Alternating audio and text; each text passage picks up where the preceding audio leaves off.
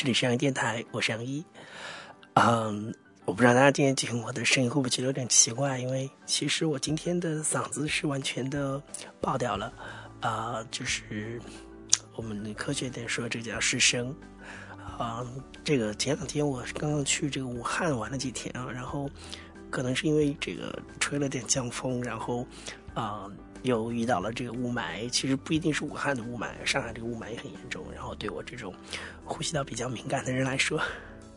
这简直是一场悲剧。所以现在你听到我的声音是这个样子啊，但我觉得是一个非常有趣的事情，因为可能啊，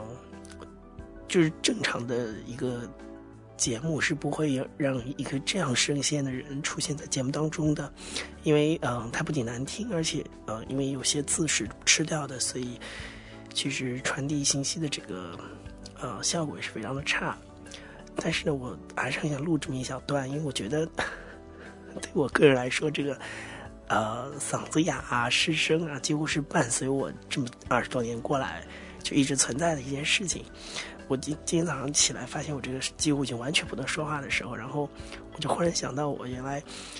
这个呃上学的时候，那个时候做那个广播台，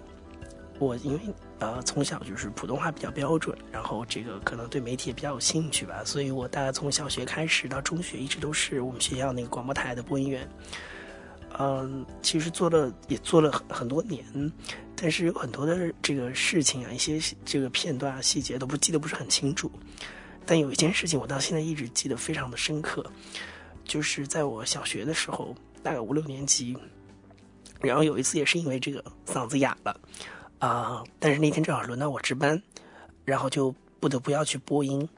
嗯，但是那个时候的工作是非常简单的，就是你可能只是啊放眼保健操的那个磁带。然后呢，放完之后呢，可能就是，呃，播一段这个通知啊，什么什么事情。但是我我我以为我可以撑下来，因为这个就是就是有点破音嘛，然后这个说的话也不长，那我想应该没什么问题。啊，但是那天特别的囧，嗯，就是我们那个广播站的那个播音间，其实平常很少有人在，但是那天不知道为什么，就正好有老师要来那个办公室开会，就在那个房间里面。然后就等于是我很少有的，甚至可能是第一次，就是我在播音的时候是有人站在旁边，就是现场在那儿看着的。然后呃，而且还是老师。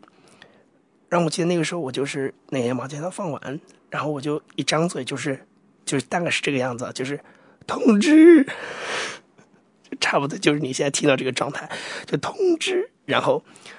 就整个声音一下大破音。我我，但我还是坚持把那那个字儿因为不长，就把它念完了。啊，然后我我当时这个读完之后，我就那个时候读的时候，我真是一头一头的大汗。然后我不知道这个播完之后会什么样子，因为正好有老师在旁边。我我以为他们会有人说我，你知道吗？但是我后来播完之后，播完之后，然后真的有个老师开口了，他说的一句话是，他说。哎，这个同学普通话不错，然后我就特别尴尬在那个地方，然后我就说谢谢老师，然后我就走了，就赶紧就跑了。我我后来发现，我我我刚才就是我刚才说的，我做了很多年的广播台，但是我很多细节、很多故事都不太记得，但是这个事情我记得特别特别清楚，就是我从小这个这个声音就是嗓子哑，就是伴随着我一生的，然后。特别是可能我变声的时候，那时候也没有变好，所以最后就导致就终生的嗓子都很难听。所以感冒跟这个失声，有的时候反而变成我这个声音不好听的一种借口了。嗯，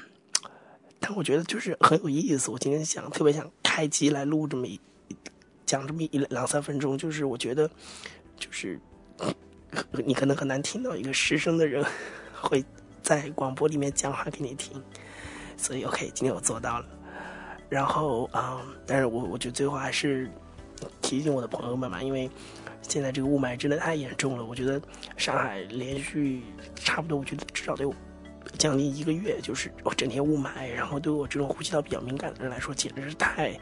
难熬的一段日子了。就每天都觉得鼻子啊、嗓子啊都一塌糊涂的。